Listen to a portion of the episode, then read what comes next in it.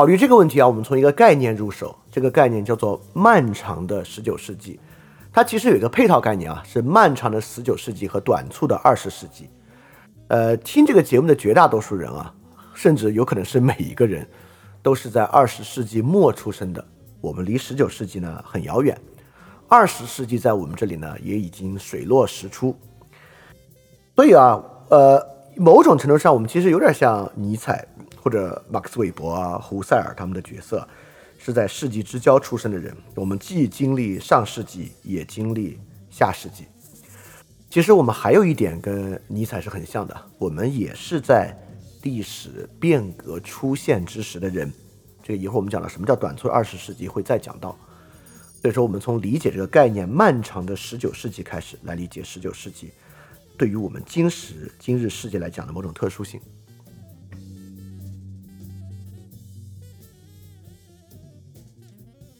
什么叫漫长的十九世纪，或者讲十九世纪的漫长性呢？这个概念啊，就是最喜欢用的这帮人，就是欧洲左翼的这些历史学家啊。典型的代表呢，就是沃勒斯坦与霍布斯鲍姆啊。对于十九世纪的论述呢，这两位应该是给出了最精彩的阐述。漫长的十九世纪啊，并不是说这个十九世纪特别难熬，在里面的人呢度日如年，觉得它特漫长，指的不是这个意思。十九世纪的漫长性啊，指的是。其实，浓缩凝聚在十九世纪中的现象，具有啊时间上向前和向后延伸的特征。啊，怎么看这个延伸呢？我们就从沃勒斯坦与霍布斯鲍姆的书来看啊。霍布斯鲍姆论述十九世纪的特殊性和漫长十九世纪的这套书，叫做《现代世界体系》啊，很多人可能都听说过啊。他呢就把十九世纪的开始啊。一直捅到了一九一六零零年，当然这话都奇怪啊，他把十九世纪的开始定在了一六零零年，这都不合语法。但意思呢，就是说啊，十九世纪整个集中的变化开端是从一六零零年开始的。一六零零年是什么呢？就是个大航海时代啊，这荷兰、葡萄牙、西班牙以及后起之秀英国啊，开始争夺海上霸权时期的开始。这就是被他称为重商主义与欧洲世界经济体的巩固。从这个时候呢，大航海时代进入到成熟的时期，也形成了全球的贸易网络和贸易链条。这个呢，是十九世纪啊，就英国的这个大日不落帝国世纪的一个开端。第二个阶段呢，是一七三零年到一八四零年，在沃勒斯坦看来啊，这是资本主义世界经济大扩张的第二时期。为什么是大扩张呢？因为从一八四零年之后啊，大家知道一八四八就是欧洲的革命的开革命的一个。非常重要的时期，很多国家啊，像比利时啊、意大利啊，都是从1848革命之后慢慢成为新的民族国家的。其实1848之后呢，是欧洲一次比较大的震荡。所以从重商主义的后期啊，一直到1840年呢，都是各个欧洲强国这个世界经济大扩张的时期。然后在沃勒斯坦看来啊，从1789年，1789年是法国大革命，一直到1914年。就是一次世界大战，从一七八九年法国大革命到一战呢，叫做中庸的自由主义的胜利，啊，就在沃勒斯坦看来，这个世界体系，现代世界体系呢，就这么形成了。到一战的时候就形成了，形成的呢是一个非常中庸的、平淡的一个自由主义的胜利。啊，直到今天，我们依然是一个以自由主义为主的一个世界。所以说，从沃勒斯坦来看啊，这个十九世纪真的非常漫长。最长呢，可以长到啊，这个十六世纪英国光荣革命之后，就当做了现代世界体系的开端。所以，十九世纪的漫长性其实是一种历史解释和历史阐释的长时段。那么，什么是短促的二十世纪呢？我们就来看看啊，这个霍布斯鲍姆是怎么论述十九世纪的漫长和二十世纪的短暂的啊。这个漫长和短暂其实也在说它的重要性。但我们在二十世纪的时候，我们认为那二十世纪一战、二战、联合国这还不重要吗？为什么是短暂的呢？我们来看看这个霍布斯鲍姆是怎么讲这个问题的。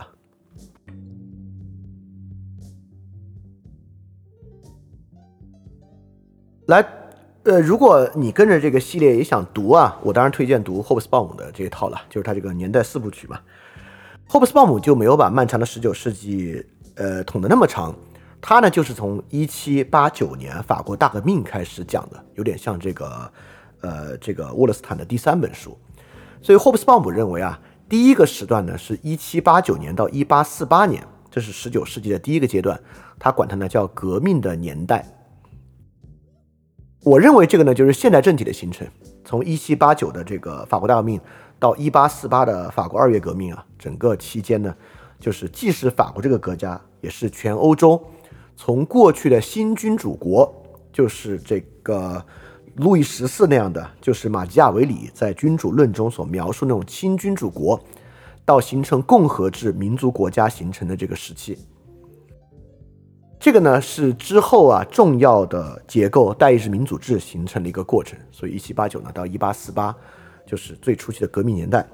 然后第二本呢一八四八到一八七五啊，就是被霍布斯鲍姆称为资本的年代。这个资本年代呢，就比较像沃勒斯坦所言的自由主义的胜出，因为从一八四八，这个欧洲民族之春，就民族革命之后，一直到一八七五年，一八七五年是第一次资本主义大萧条的开始啊。整个这个时间虽然不长，但在这在这个时间之中呢，以英国为代表的工业革命和边沁密尔意义之上的功利主义价值观，这种自由主义啊，成为了社会的共识。所以，资本主义、自由主义呢，成为了整个社会的主轴。当然，在这个主轴之中呢，也不得不说，就是马克思所提出的这个左翼的观点啊。所以，左右之争呢，就成为了社会的核心张力。整个社会呢，是以资本主义、自由主义的价值观为主，从从中呢调和这个左翼观点的一种社会形态。今天也是一样，欧洲。然后第三个阶段，从一八七五到一九一四啊，霍布斯鲍姆啊，将它称为帝国的年代。这个帝国的年代呢，其实就是现代斗争的形成啊。一八七五年，呃，其实整个这个从一八七零年开始是个普法战争。其实这里面主要的，我认为关键的国家就是普鲁士，到之后的德意志，在资本主义加速发展之中啊，国内的矛盾转化为帝国间矛盾，然后从普法战争到其实从之前的普奥战争到普法战争，到一战到二战的形成，就是这个帝国的时代。所以总的来说。从一七八九年法国大革命，甚至我认为可以到更早，就是从美国独立战争，就是美国跟英国打这个美国独立开始，一直到一九一四年第一次世界大战，整个这个阶段，我们可以看作：第一是人类社会的一次大的变革；第二是一次共识逐渐形成的过程。它慢慢慢慢在很多不停的斗争和演化之中，形成了一个相对稳定的状态。而这个稳定状态啊，我们今天依然还是这个状态。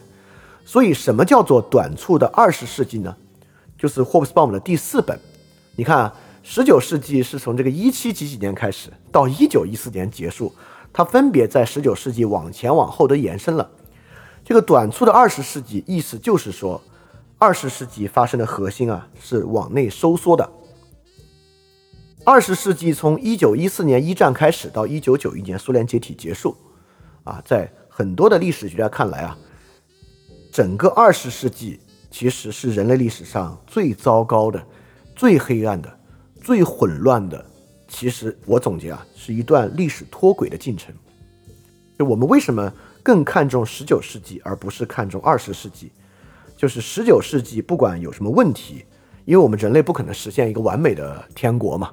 那当然，最后形成的稳态，它是中庸的，它是有共识的，它是有内在矛盾的，但依然是相对稳定的。但二十世纪从一九一四年到一九九一年中间啊，就是胡搞了一段时间。而且在历史学家看来，其实一九九一年之后，我们呢其实又回到了一九一四年之前的那个状态。这当然是很有洞察力的一个观点啊。十九世纪的漫长性，或者说我们打引号的永恒性。就来源于这一点，就是这就是那个所谓的末人和历史终结的张力。十九世纪最后所滚出来的这个历史形态啊，具有这种稳定的特征和具有这种社会巨变、社会大变革的这种特点。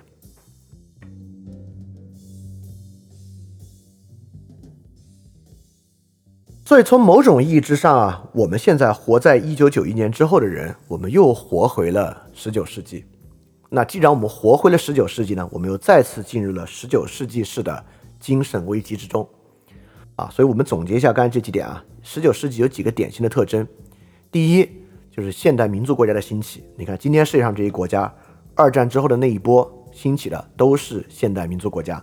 那现代民族国家里面很重要的制度和政体呢，就是代议制民主制的兴起啊。不管是第一波、第二波、第三波、第四波，整个都是向这个方向发展的。它的前状态啊，是专制贵族制的新君主国，路易十四啊，包括这个德国的那些神圣罗马帝国旗下那些君主国，俄罗斯以前的莫斯科公国等等等等的，就是十九世纪就是从之前的专制贵族制的新君主国，以这个路易十四为最典型啊，过渡到现代代制民主制的民族国家，这个是一种十九世纪性，也是我们现在依然延续的。第二点。就是资本主义、自由主义占据主导，它的前状态是重商主义掠夺经济，就是一六零零年的重商主义。这个重商主义当然在一战之后的大萧条期间重新席卷全球，带来问题。我们在个人主义平民社会其实讲过啊，也就是你看二十世纪我们又往回折，往回折到一六零零年的那会儿的状态啊。所以说，呃，十九世纪呢就是资本主义、自由主义占据主导，这个呢中间跟个人主义的兴起啊有脱不开的关系。我们今天呢依然如此。第三，就是大国、大的帝国的斗争成为主要的国际政治秩序的格局。它的前状态呢，是三十年战争之后的这个威斯特伐利亚的主权体系。所谓帝国的体系啊，其实是过渡到一个比较超主权的体系之中的。我们今天，不管是呃公约组织，还是联合国，呃，甚至欧盟。其实都是这种超主权的体系，而不是典型的三十年战争之后的威斯特伐利亚的主权式的体系。这个我们到时候会细讲啊。那直到今天，当然这个帝国的斗争依然是整个国际政治秩序的主要格局。所以到十九世纪后面啊，就是这个现代民族国家、资本主义、自由主义和这个帝国斗争，就成为了十九世纪最后凝聚到结尾的这个历史结局。因此啊，从十九世纪之前，就是从美国独立战争到之后，就看这个全世界的人啊，就是换了一个活法。那么，在短暂的二十世纪这个极端年代之后，我们今天啊，我们今时今日的人面临的问题呢，也还是这些问题。所以，我们就可以说，我们仍然呢，在十九世纪。因此，我们仍然在十九世纪所谈论的精神危机之中。这就是为什么尼采在今天依然重要的原因。就是尼采说的那些问题啊，还是我们今天的问题。在这个十九世纪末所遭遇的危机和我们今天遭遇的危机，很大程度上是有高度的类似的，所以这个一点都不过时。在这里啊，大家应该更能够感觉到历史终结感。我们过去啊，听到有人批判历史终结论，总觉得这帮人是荒唐的，怎么会有历史终结呢？我们总觉得这个历史肯定是像黑格尔那样。不断往下辩证发展的这个历史终结简直太荒唐了，对吧？那今天听了这些，你就觉得它当然不会那么荒唐了。就十九世纪末的世界体系，在当时的人看来具有某种可持续性和终结性，或者在二十世纪二战之后的人们看来具有可持续性和终终结性，这不是闹着玩的，这是一个很严肃的历史判断。所以十九世纪啊，就是这样一个爆发的、特殊的、形塑我们当前世界体系。和我们根本生活方式的一个世纪，而且既然要讲这个思想史啊，我们就看看十九世纪的思想家们在今天呢是否还具有生命力。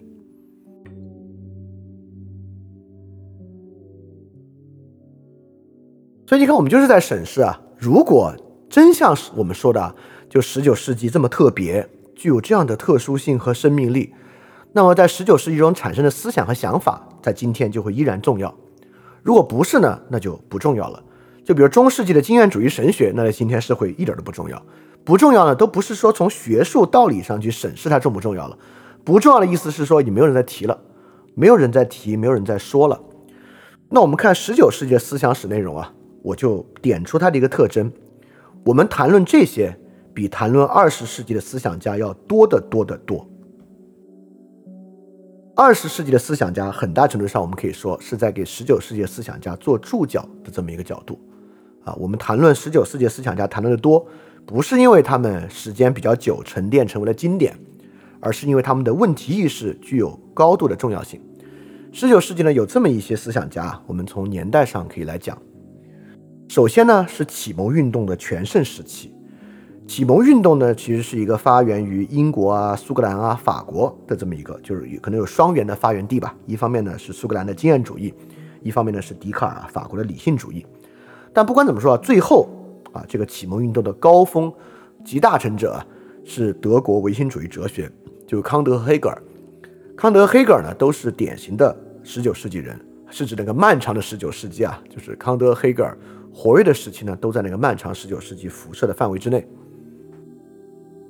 好，这两位多重要，没什么可说的了。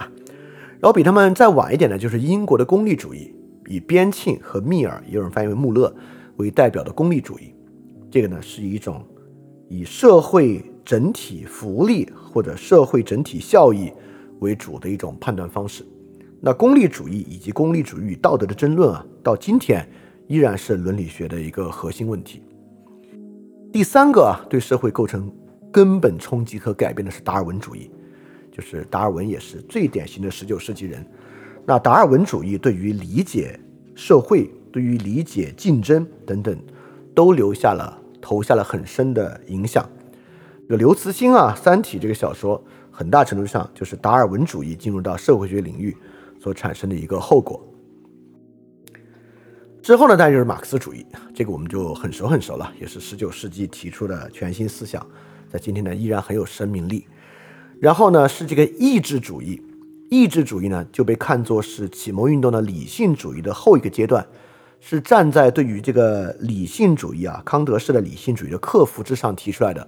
典型人物呢是叔本华、齐克齐克果和尼采，都是这种反理性的意志主义的代表。这个意志主义呢，跟之后的存在主义有很近、很深很深的关联。可以说，存在主义呢是意志主义本身的一个延续。这个呢也是十九世纪的。那再下一个呢是心理学，弗洛伊德啊，弗洛伊德活跃的年代前半期都在十九世纪的过程之中。这个心理学在今天有多大的生命力就完全不用讲了。社会学，韦伯和托尔干都是十九世纪人。美国的实用主义，皮尔斯、詹姆斯、杜威，实用主义哲学在今天呢也是可能是最典型的一种现代思维方式了。所以说啊，这些呢就是我罗列的十九世纪的思想家，就是最典型的那些啊，什么爱默生啊、胡塞尔、伯格森啊、梭罗啊、米德啊、斯宾塞啊、托克维尔啊、孔德啊等等等等，还有一大堆我都没有讲的啊。这里面每一个人其实都非常重要啊。可见啊，思想史在十九世纪也是一次巨大的爆发。这次爆发所产生的这个结果啊，比如说比十九世纪之前的培根啊、笛卡尔啊等等等等，我们今天讨论的就要多得多。比如十八世纪跟十九世纪对比啊，这个脱节感最强的就是莱布尼兹，对吧？莱布尼兹那套在我们今天看来都有点太古典了啊。但是这些啊，从康德之后，所有这些非常现代，对吧？这里面没有任何一个人我们会认为他这个想法太古板了吧，或者跟我们今天的历史有很大的脱节啊。十九世纪的思想家跟我们今天脱节感非常非常弱啊。但你想想莱布尼兹，你就觉得那个东西有点奇怪。其实笛卡尔他的很多论述，我们也会觉得怪怪的。所以，从思想史做一个线索啊，我们就能看多这些问题、这些讨论、这些思考的框架、这些观点，在今天依然具有很强的生命力，也是我们继续在探索、探讨还没有出结果的东西。当然，我不会说二十世纪思想史没有进展，那怎么可能呢？对吧？这也不是白过这一百年，只是说对比十九世纪啊，它不具备这样划时代的。或者说全新范式这样的一个意义，当然都很重要啊，不然我们也不会花那么多那么长时间讲维特根斯坦之后讲海德格。但是 anyway，我们以世纪为代表来看啊，十九世纪的思想呢，就是很明显出现在世界进入到全新时代，在全新时代过程中产生的，直到今天依然是核心问题的这些思想。好，思想家啊这一部分我不知道，可能还没有那么的明显。最明显的，我觉得就是文学的领域了。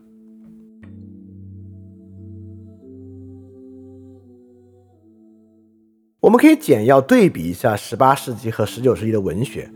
这十八世纪就早一百年嘛，而且那会儿其实经济已经很发达了，这个印刷术也已经有了，这个全球贸易网络也形成了，所以十八世纪不是一个闭塞的年代。但十八世纪的文学啊，我好好搜了一下，我觉得大家。都别说读过了，可能真的能听过的也不多。从作品上可能就是这些。这个笛福的《鲁滨逊漂流记》，这当然是很重要的一个文本啊，而而且这个文本呢，跟现代人的出现和构成就有很大的关系。斯威福特的这《格列佛游记》，这《格列佛游记》大家可能听说过，啊是一个一个叫斯威福特的人写的，大家未必都清楚。剩下三位啊，都谈不上文学家，而是十八世纪法国典型的思想史写作或者思想家写作，就法国当时这种呃沙龙文学的写作。分别是这个孟德斯鸠的《波斯人信札》，伏尔泰的《老实人》和卢梭的《新爱洛利斯》，就这些呢，其实都不是典型的文学家，但是他们这三部分呢，能够被称作文学作品，被我们知晓。十八世纪啊，当然一个研究十八世纪文学的人能说出更多，但我搜了搜，看了看，也就这些，可能大家明白了。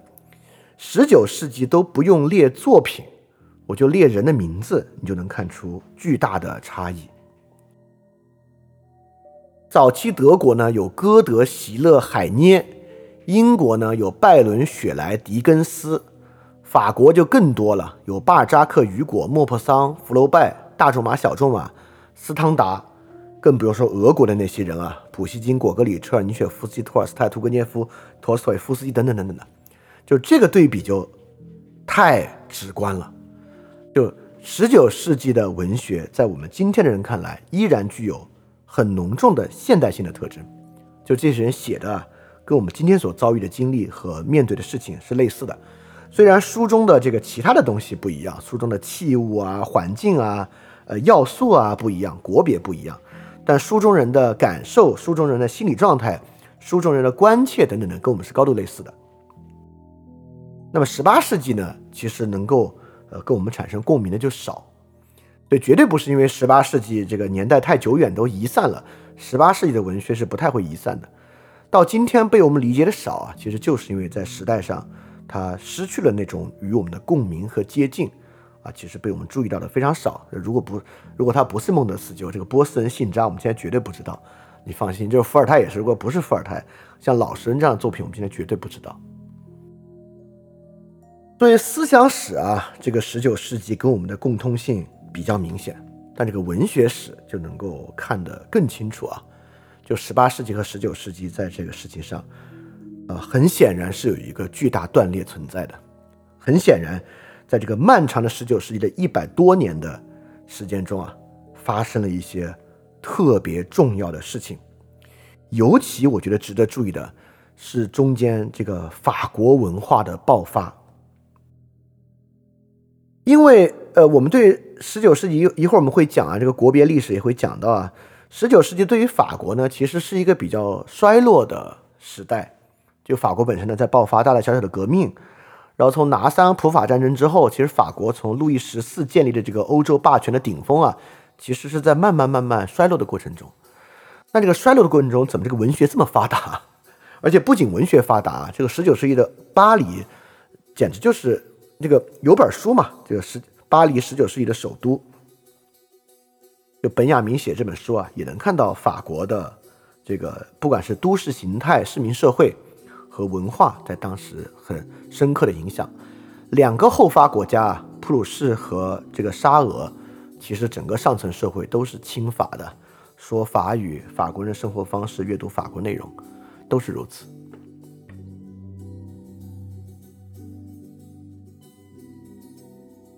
刚才我们讲的还是这个思想史跟这个文学史的部分，那要我说啊，跟我们今天联系最紧密的，就是十九世纪留下的这两个思潮，从十九世纪早期就开始的浪漫主义，和从十九世纪中期渐渐开始的民族主义，这两个东西啊，就是直到今天依然是现在这个社会最核心的两个观念。就是浪漫主义和民族主义，典型的十九世纪产物。而且这两个主义啊，其实都与这个十九世纪末的这个德意志普鲁士有很大的关系。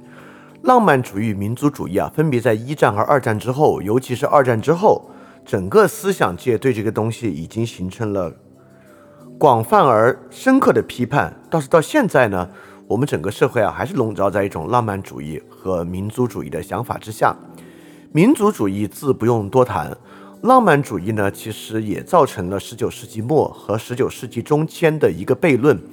我们都知道，在启蒙运动之中，这个启蒙理性终于克服了我们对于宗教神学的盲性，理性成为了整个社会中占据支配性的一种标准和态度。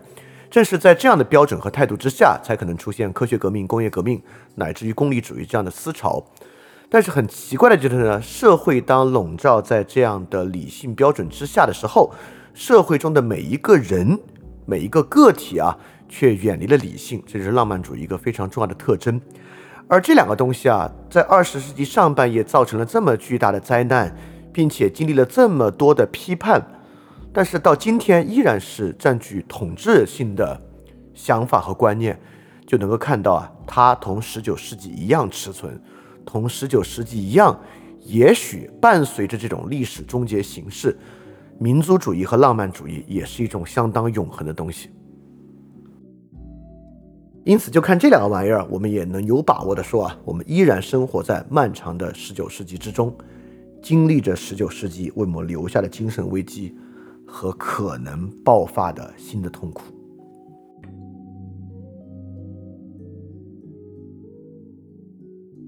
好，那刚才这几部分结束之后啊，我相信你应该已经可以理解和接受了，就是十九世纪非常重要，十九世纪与我们关系非常接近。这个漫长的十九世纪啊，很大程度上我们现在依然生活在其中。呃，这个你应该能接受了。那我们还是要说说这二十世纪，我们都白干了嘛？这二十世纪我们到底做了什么呢？就二十世纪跟十九世纪比啊，有什么比较典型的特征？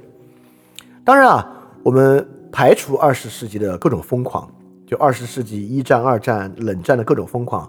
你看这个疯狂到最后摇摆、摇摆、摇摆，其实摇摆回了十九世纪最后的那个共识啊，又回到这个疯狂的起点上去了。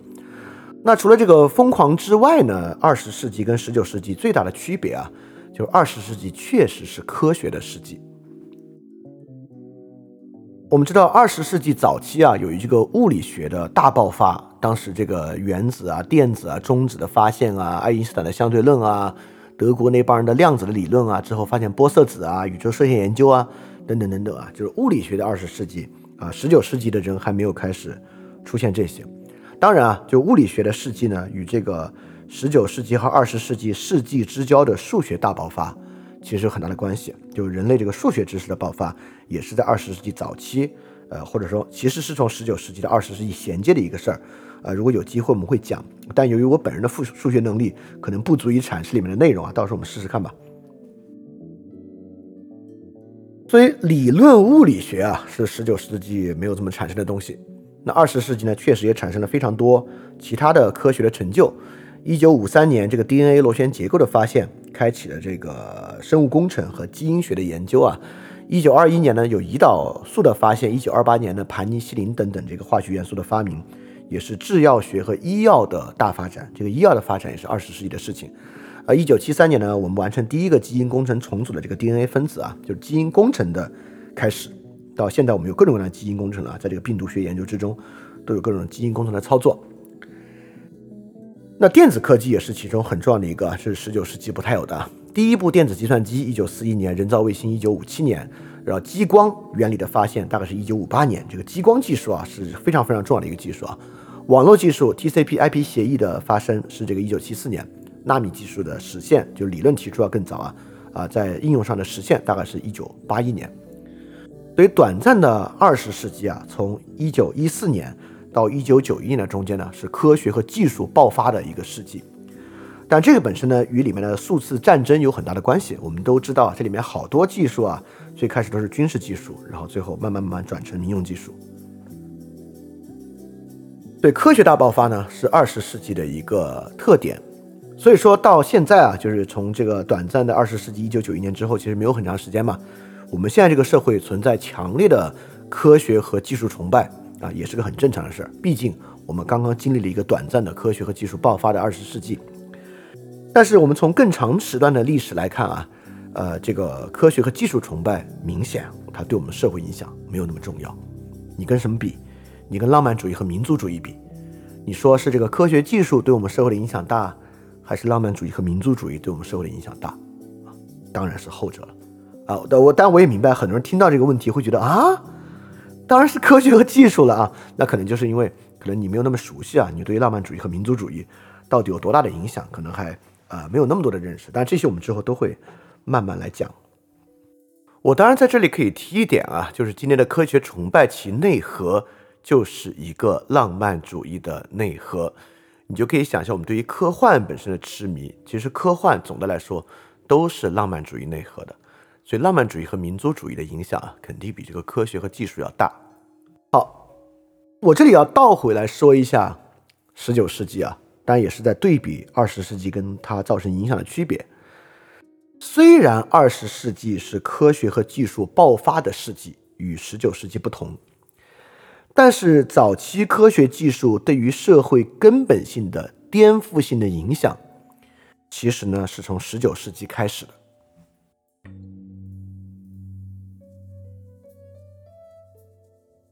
这个图字儿特别小，它上面有两条线，一条线呢是这个上扬的蓝色的线，第二条线呢是一个平缓下滑的橙色的线。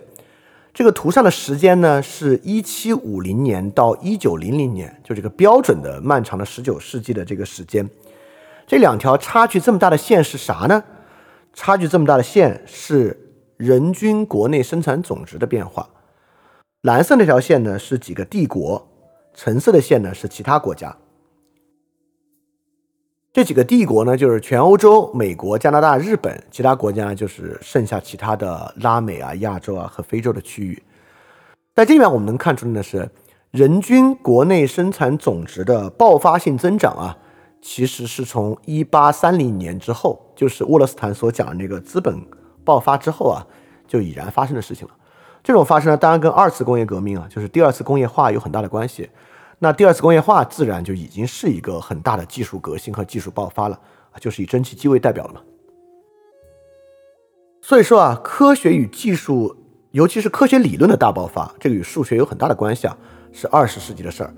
但科学技术对于整个空间，就对整个人类生活和人类社会颠覆性的影响，这个逻辑呢，却是在十九世纪完成的。这里面最重要的两个东西就是火车。与电报无线电，火车呢，根本的改变了人移动和流动性，而电报与无线电呢，改变了人获取信息的效率和方法。这个世界上最早的伦敦地铁啊，这个一八六三年就建了，那欧洲的铁路就更早了，美洲的铁路要晚一点，贯穿美国东西海岸的太平太平洋铁路是一八六九年建立完成的。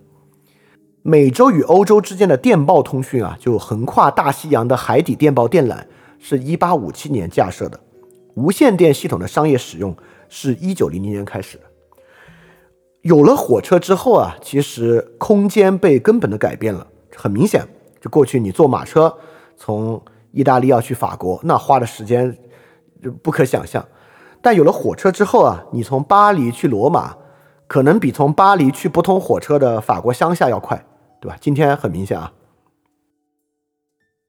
就今天你要住在一个城市的机场边上啊，比如说上海，你住虹桥机场边上，你去北京肯定比你去浦东要快啊，这是很明显的一个事儿啊。就是很多交通工具呢带来了这个空间的重组，那电报电缆呢，其实就让我们人啊可以脱离你的生活空间存在。什么意思呢？你是一个生活在纽约的人，但你完全可以。一切都在关注的巴黎发生的事情，对吧？你可以完全就像自己活在巴黎一样生活，这是有电报、电报转化为报纸媒介之后可以出现的事。像我们今天也一样，今天我们生活在全世界任何地方，你都可以去关注俄乌的战争、俄罗斯入侵乌克兰的战争等等等等的。啊，这个就是电报、无线电变成了我们今天的互联网的媒介啊。但其根本的逻辑，这种流动性的逻辑和信息的逻辑呢，是从十九世纪来完成的。这个东西呢，就被称作空空间与时间的工业化，就是人所构成的生活逻辑的改变。就是安东尼·吉登斯在讲现代性的时候，他的核心观念就是时空脱域嘛，就是时间和空间脱离你真正生活的这个场域，时空脱域是现代性的核心特征。而时空脱域的完成不是在二十世纪完成的，是在十九世纪完成的。所以虽然二十世纪是这个科学技术的呃巨变，但实际上技术逻辑造成时空托域、空间与时间的工业化是在十九世纪完成的。所以十九世纪真的很特别啊，整个世界体系的形成啊，现代性生活的构成啊，基本就是在十九世纪形成了我们今天依然生活在其中的这个样式和它的一切危机。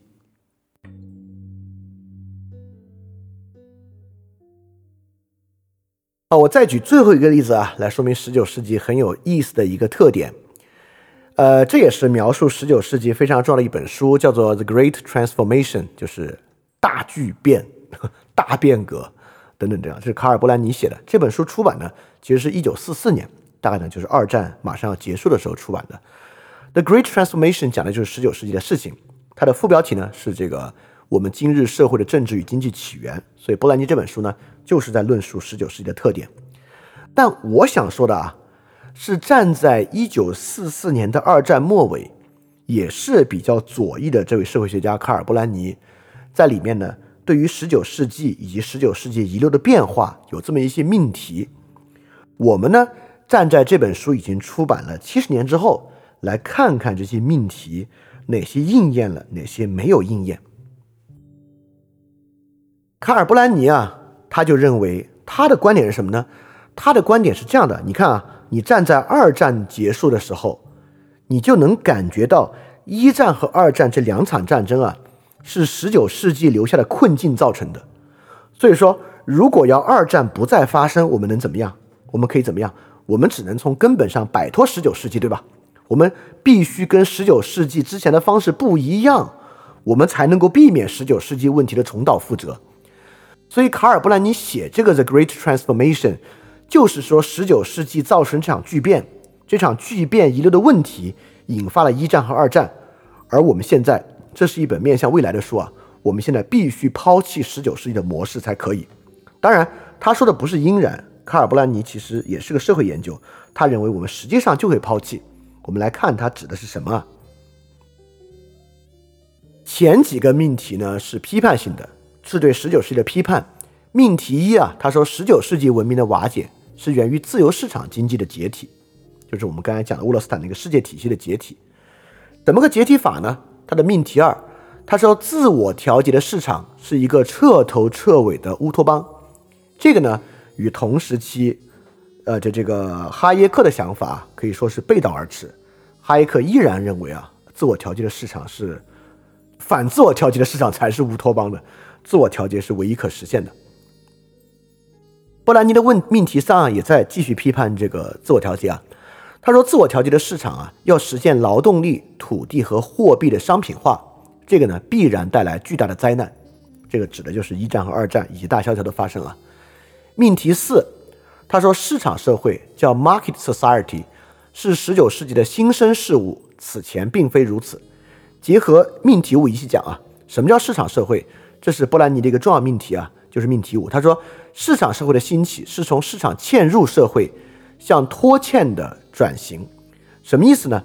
就是过去啊，市场啊怎么能够执行，怎么能够运转呢？就市场要嵌入社会。什么叫拖欠呢？比如说国际的货品贸易，国际的期货市场啊，就是市场本身从社会脱离，成为比社会更重要的那个东西，叫做拖欠。对十九世纪发生的东西呢，就是市场从社会拖欠，社会呃市场脱离社会，甚至呢变得比社会更加重要。这在波兰尼认为呢是一个问题，这也是他的一个在这个大巨变中很重要的一个洞察。他的命题六，他说啊，这个自我调节的市场啊，就触发了社会保护的反向运动，因此呢，形成了自由市场与社会保护之间这个双向运动，或者说双重的运动，也就是说。人们呢开始从这个自自我调节的市场之中重新拯救回社会，当然这个是真的啊。命题七呢，他就说自由市场与社会保护的双向运动引发了政治冲突，自我调节市场的失败导致了严重的政治后果，这就是一战、二战和大萧条。好，命题八和九是他对于未来的预测了，他预测什么呢？啊，当然根据之前讲的这个预测了什么已经呼之欲出了。命题八，他就认为，市场社会的终结，并不是市场本身的消逝，而是指市场不再是自发调节的，劳动力、土地和货币将实现去商品化。啊，这当然指的是苏联当时的情况了。命题九，自我调节市场的终结，社会保护和规制的强化，不意味着自由的终结，反而是自由的重生。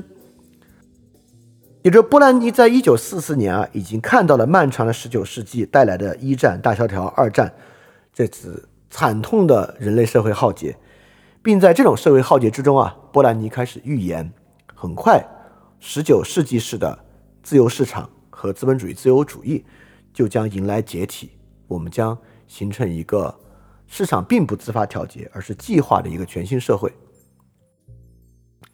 好，我们要看的。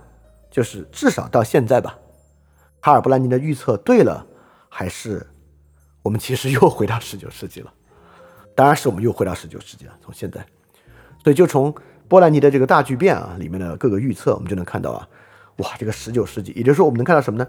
我们能看到啊，那个历史终结的张力不是开玩笑的，就十九世纪这种旺盛的生命力和尺寸的特征是很有可能的。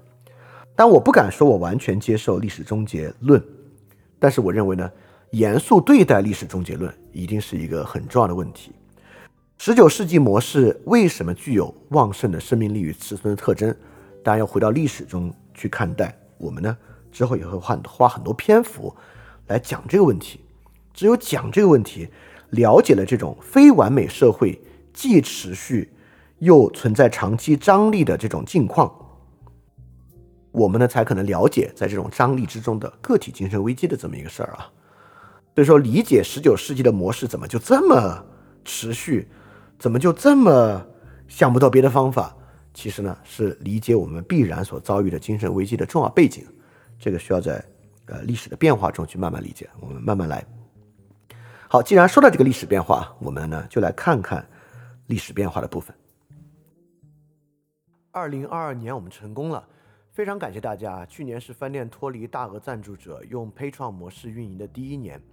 这一年，在大家的 sponsor 下，饭店成功的不需要任何广告、定制节目等收入方式，维持了非常纯粹的创作。我能够有这样的创作条件啊，我是深感幸运的。